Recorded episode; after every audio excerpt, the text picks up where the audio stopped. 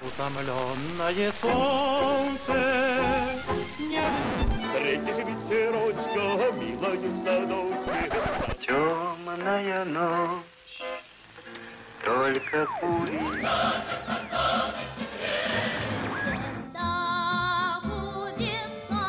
Надо, защищается блестяще. Великолепно. тобою солнце светит. Время и песни. Какие песни? Такое время.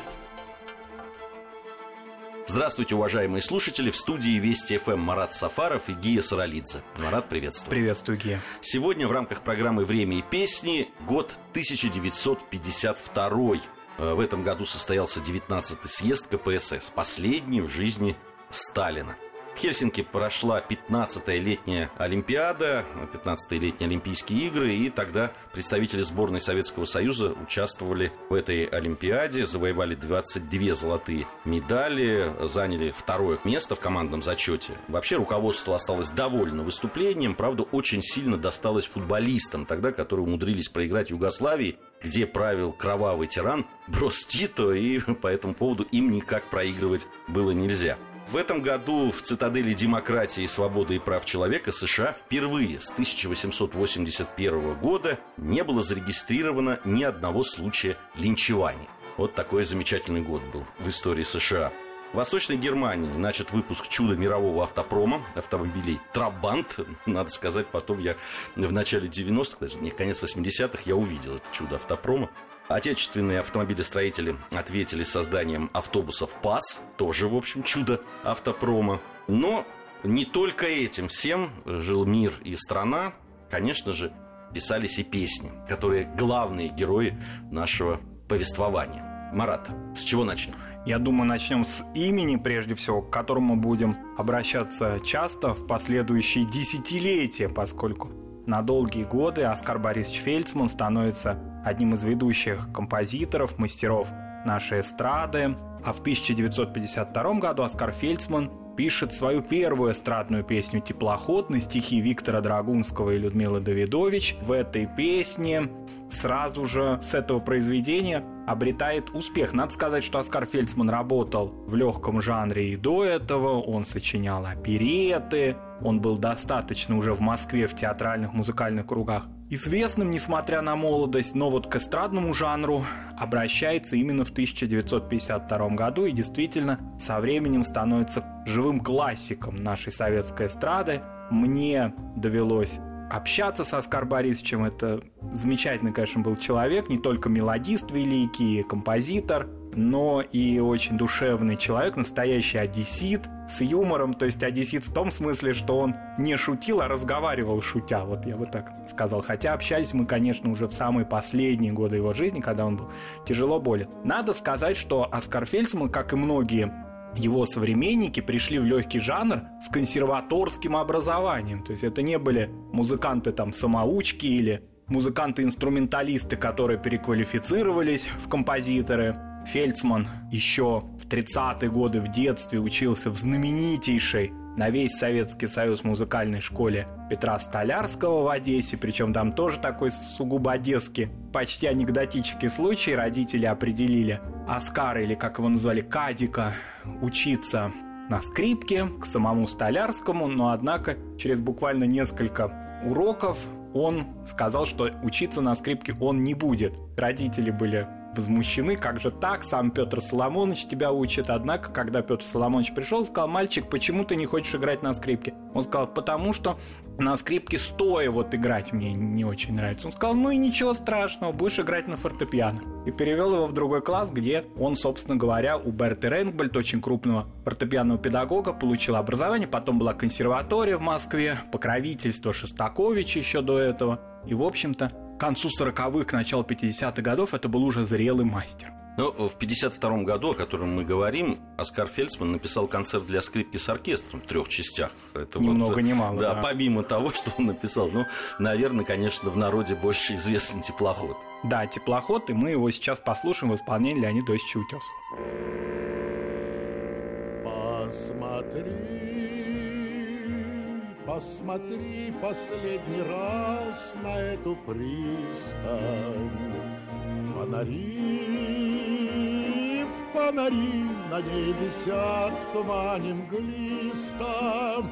Расставаться нам приходит срок, И печально зовет гудок.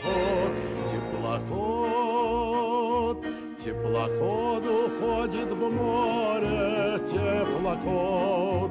Свежий ветер сердцу вторит и поет. Но Утесов ведь не в 52 году начал исполнять эту песню. Мы говорили в прошлых программах о том, что многие песни специально писались под Утесова, а эта песня вот как раз выбивается из этого. Да, она выбивается из этого ряда. Ее сочинил Фельдсман для пародийного театра «Синяя птичка», который был создан одним из авторов стихов этой песни, Виктором Драгунским. Это был такой очень интересный театр, который, в общем-то, не имел ни постоянной труппы, не имел ни постоянной сцены. В нем, между тем, были задействованы ведущие московские актеры, и Евгений Вестник, и Лидия Сухаревская, и Юрий Яковлев молодой, и Борис Тенин. Он сначала там на разных эстрадных площадках выступал, потом базировался в доме актера, то есть был такой немножко полузакрытый театр, как бы театр для своих, для актеров. Но, тем не менее, имел в начале 50-х годов успех, и именно Фельдсману заказали для этого театра сочинить песню. Однако, когда она прошла два сезона, он ее предложил Леонид Тосичу, и Утесов ее с э, радостью взял, причем он сказал так Фельдсману, что «Оскар, какие у тебя планы?» Он сказал, у меня планы ехать на море. Он сказал, ну замечательно, через две недели, где ты будешь, в Сочи или в Крыму, ты там везде услышишь теплоход. Фельдсман не ожидал этого, он помнил долгий период репетиции в театре опереты, как это все основательно делается, как это через две недели можно услышать свое произведение по радио. Сказал, ну, будь уверен, так и будет. И действительно, по всему Черноморскому побережью Советского Союза песня «Теплоход» из всех радиоприемников и радиорубок, она исполнялась голосом, да, вот этим душевным, теплым голосом Леонида Утесова. И так Оскар Фельдсман по-настоящему уже проснулся знаменит. Эта песня именно сделала его знаменитым. Да, конечно, и э, дружба, и сотрудничество, несмотря на возраст, с Утесовым у них продолжалось, и мы и в дальнейшем еще, вероятно, обратимся к их совместному творчеству. Безусловно. В 1952 году еще одно событие произошло. Поль Робсон становится лауреатом Международной Сталинской премии. Вообще, этот факт, наверное, для многих молодых наших слушателей будет очень таким э, разрывать те штампы и те устоявшиеся мнения, которые э, существуют. Да, действительно, Поль Робсон получает в 1952 году э, сталинскую премию за укрепление мира между народами. Это факт. Что с этим было связано? Безусловно, Поля Робсона уже знали до 1952 года в Советском Союзе. Напомним нашим молодым радиослушателям, я думаю, что и радиослушателям среднего поколения тоже стоит напомнить, потому что уже много-много лет голос Поля Робсона малоизвестен у нас, он уже не звучит. Да я думаю, что и в США тоже как-то интерес к нему, вероятно, уже упал. Все-таки это певец своего времени, тесно связанный с идеологией и очень важные значения в его творчестве, в его общественной жизни. Играла борьба с расизмом, он был афроамериканец, я бы не сказал, что он был коммунистом, во всяком случае, свидетельства о том, что он состоял в коммунистической партии США нет, но, тем не менее, он, конечно, человек был левых идей, и еще в 1934 году впервые побывал в СССР. Впоследствии в 1936-1938 году Поль Робсон выступал ни много ни мало перед бойцами-антифашистами в охваченной гражданской войной Испании. Бывал в Советском Союзе, например, в 1949 году Поль Робсон дал большой концерт в зале имени Чайковского в Москве и любил советскую песню, пытался ее исполнять на русском языке в оригинале, но все-таки, говоря о Поле Робсоне, об этом друге Советского Союза, мы дадим наиболее такое, наверное, колоритное исполнение в его манере. Это гимн Советского Союза, но на английском языке, который Поль Робсон исполнил в эти годы. United forever in friendship and labor, our mighty republics will ever endure. The great Soviet Union will live through the ages, the dream of a people, their fortress secure. Long live our Soviet motherland, built by the people's mighty hand. Long live her people, united and free, strong in a friendship tried by fire. Поль Робсон, вот очень интересный факт, э, он же когда побывал в э, 1934 году в Советском Союзе, он э, действительно был потрясен тем, что он увидел – Ему же принадлежат слова, что только в Советском Союзе я почувствовал себя полноценным человеком. Поль Робсон э, в этом смысле не кривил душой, и это действительно потом он много раз э, эти слова повторял и не только для советской прессы. И интересно, что ведь он был внесен в черные списки Голливуда во времена макартизма. Да, он был внесен. Более того, до 1958 года ему не разрешался выезд из Соединенных Штатов поскольку полагали, что он и дальше начнет путешествовать по Восточной Европе или побывает в СССР, вот до 1958 года ему не разрешали. Потом он уже старел, хотя приезжал тоже в Советский Союз, с женой приезжал, лечился даже здесь, в Кремлевской больнице. Вообще к нему такое отношение и властей, и зрителей было очень подчеркнуто уважительным но впоследствии уже как-то стало его имя забываться. Тем не менее, от людей старшего поколения я часто помню различные какие-то истории, байки о Поле Робсоне, например, такую, хотя она не байка, она правда агрономическая, что в Советском Союзе в начале 50-х годов был даже выведен сорт По-моему, в 60-х. 60 может быть, да. позже, да, черноплодных томатов, которые также назывались Поль Робсон. Я не знаю, как он отнесся к этому, не увидел ли он в этом какого-то проявления расизма, но, во всяком случае, я думаю, что это из добрых побуждений сделали наши селекционеры. Так или иначе, Поль Робсон был, конечно, американским певцом, но как-то вот стал родным для советского зрителя и слушателя. Там тоже еще очень любопытный факт. Аккомпаниатором Поля Робсона был Бруно Райкин, двоюродный брат Аркадия Исааковича Райкина. И вот он Да. э, работал с Полем Робсоном. Да, вообще манера Поля Робсона, она была скорее не джазовая манера. Она как-то вообще была очень близка и понятна массовому советскому слушателю. В общем, такая вот классическая страда середины 20 века. Хотя, конечно, определенные и блюзовые какие-то э, вещи у него были. Но, безусловно, это певец своего времени. Тут надо сказать прямо, он выдающийся исполнитель, но ушедший вместе со своей эпохой. Но он был ведь невероятно популярен в Советском Союзе. Да, конечно, но многое, я думаю, что в его популярности было и от его позиции. Потому что люди не понимали значения его слов, люди, не владеющие английским.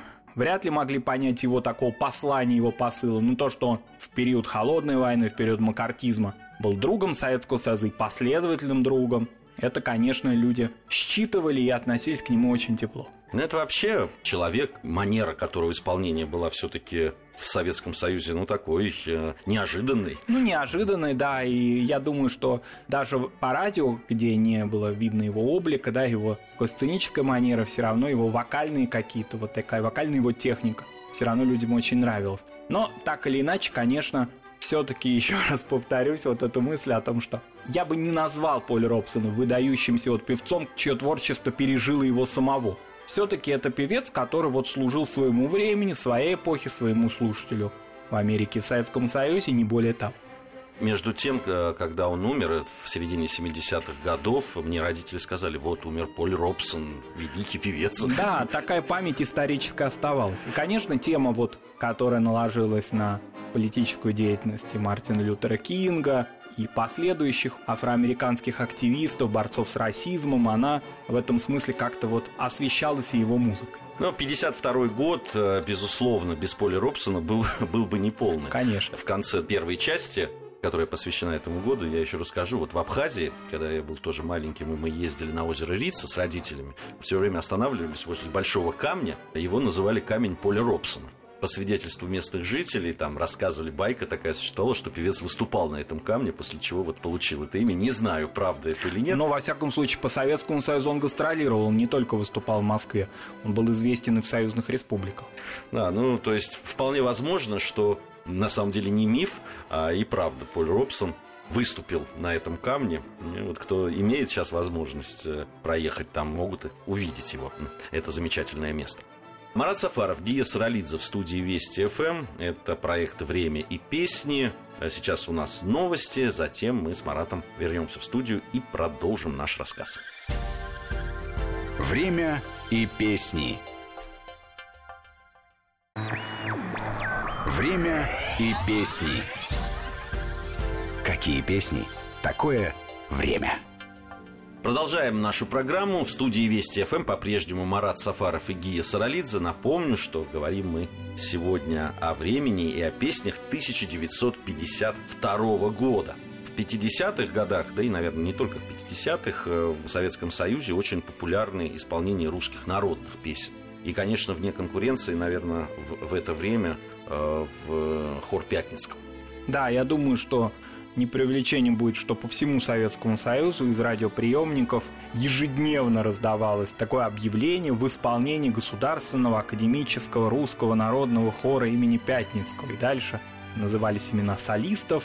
Многие в будущем очень известные исполнители русской народной песни сольники, что называется, то есть те, которые работали в сольном жанре, начинали свою карьеру именно в хоре имени Пятницкого. Вообще это такой вот бренд, говоря современным языком русской культуры, советской культуры, наряду, может быть, с ансамблем имени Моисеева, вот танцевальным, они были олицетворением народности, во многом отвечали тем партийным постановлениям, которые в этот период времени выходили. Но и с другой стороны, хор Пятницкого уникальный э, в этом смысле, потому что основан в 1911 году, мало что сохранилось после революции, потому что старый мир надо было до основания разрушить, и на нем уже потом взращивалось все. А здесь вот все-таки одно из немногих, наверное, каких-то таких начинаний э, в начало 20 века, который получил свою, свою жизнь после революции. Да, и имя Митрофана Пятницкого, фольклориста, собирателя русских народных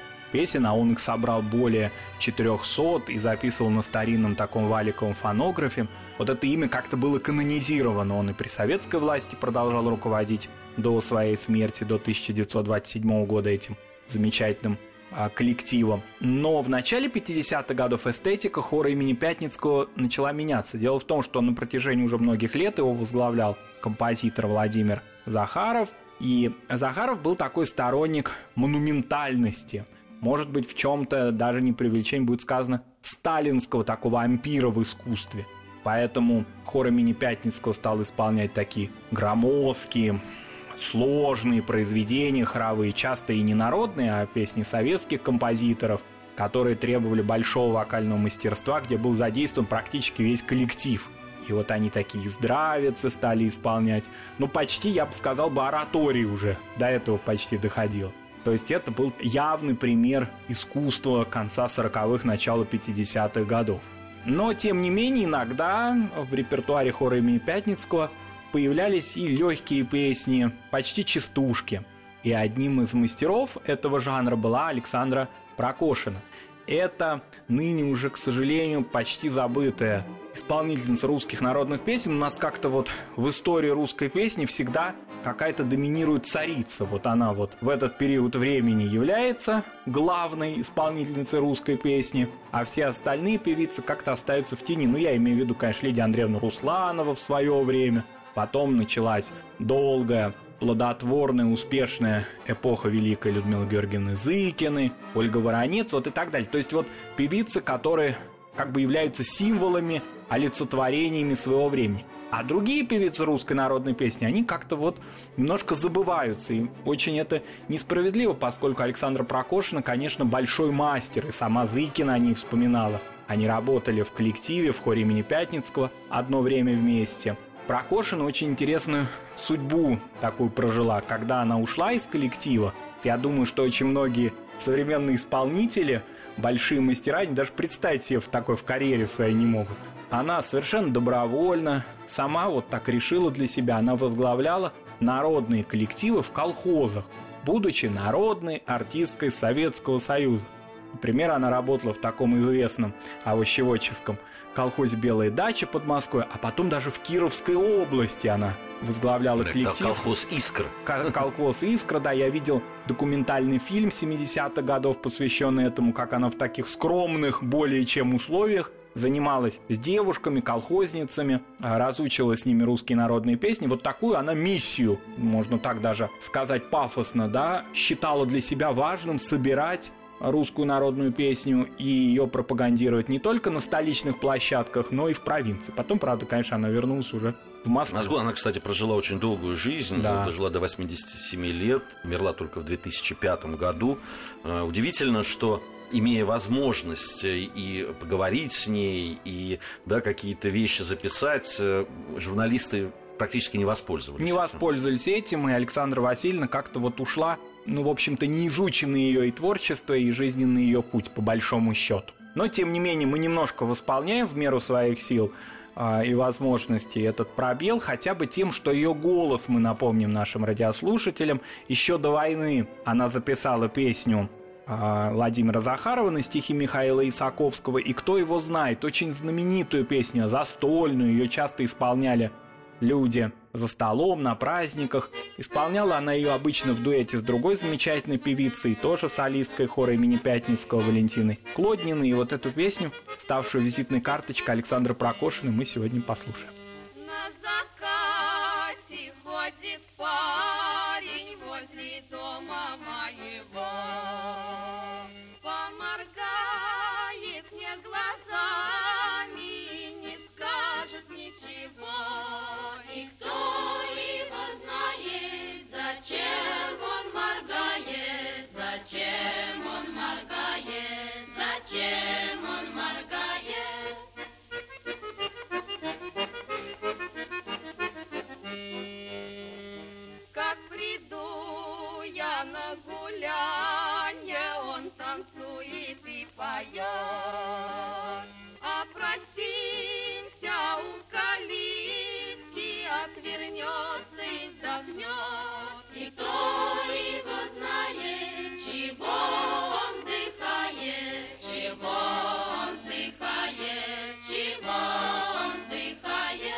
Конечно, в нашей программе практически никогда не обходится без музыки из кинофильмов. И, Да. э, наверное, сегодня не обойдется, тем более, что в этом году, несмотря на мало картинье, о котором мы уже не раз говорили, вышла замечательная работа Александра Птушко, фильм «Сказка» Садко. Я думаю, ну уж моему поколению это точно известно. Это, эта сказка, много раз э, ее э, и я, и мои вот ровесники смотрели в кинотеатрах, э, ее показывали, ну, для, в детские сеансы, ну и, конечно, по телевидению. Да, причем сценарий этот по мотивам онежских северорусских былин. Купец Садко со своей дружиной отплывает на поиски птицы счастья. Побывав в разных странах, оказавшись на морском дне, Садко возвращается в Великий Новгород с твердым убеждением, и здесь очень важная мысль, посыл 52 года, что нет краше родной земли. А в этом фильме задействованы были замечательные актеры Сергей Столяров, студентка, дебютантка, студентка ВИКа Алла Ларионова, одна из самых ослепительных красавиц советского кино и таких ведущих актрис 50-х годов. Композитором стал Виссарион Шабалин.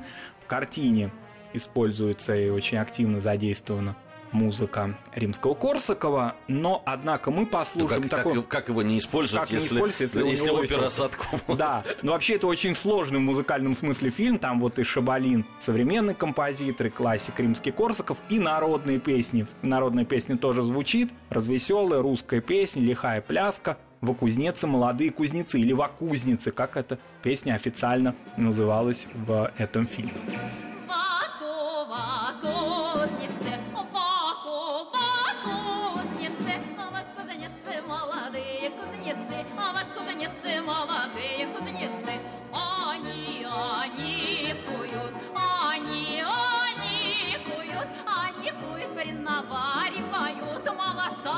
Приколачивают, к себе, к себе, Дуню, к себе, к себе, Дуню, к себе Дуню приговаривают, к себе Дуню приговаривают.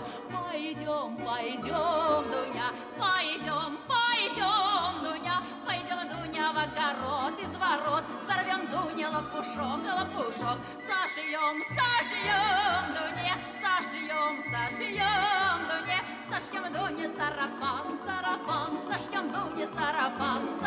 А кто исполняет? Ее исполняет по существу, она такая хоровая, что ли, песня. То есть исполнителями большей части э, произведений музыкальных в этом м, фильме становятся хоровики, то есть нет солистов. Именно хоровое звучание, вот такую былинность, такую народность это подчеркивает. Таким мы увидели 1952 год. Я напоминаю нашим слушателям, что, конечно, за те 20 э, с небольшим минут, которые отведены на нашу программу, мы не можем претендовать на основательность в описании времени, собственно, не в описании тех песен. Но всегда пытаемся э, предоставить вам возможность услышать, ну вот, главные, что ли, рэперные точки. Вот что звучало тогда по радио, что пели люди. И Там... что соответствовало времени, конечно, да. То есть да. взаимосвязь, ощущение времени через музыку. Э, и, и здесь вот э, пытаемся, да, такие разноплановые, поэтому брать э, песни. Не всегда это, ну, там, то, что сейчас называется, да, шлягером или то, что называется таким хитом. Но суть времени, нам кажется, это отражает. Ну что ж, вот это был 1952 год. Совсем скоро 53 Слушайте нас на радиостанции Вести ФМ. Напомню, что в студии были Марат Сафаров и Гия Саралидзе. Спасибо всем и до скорых встреч. Время и песни.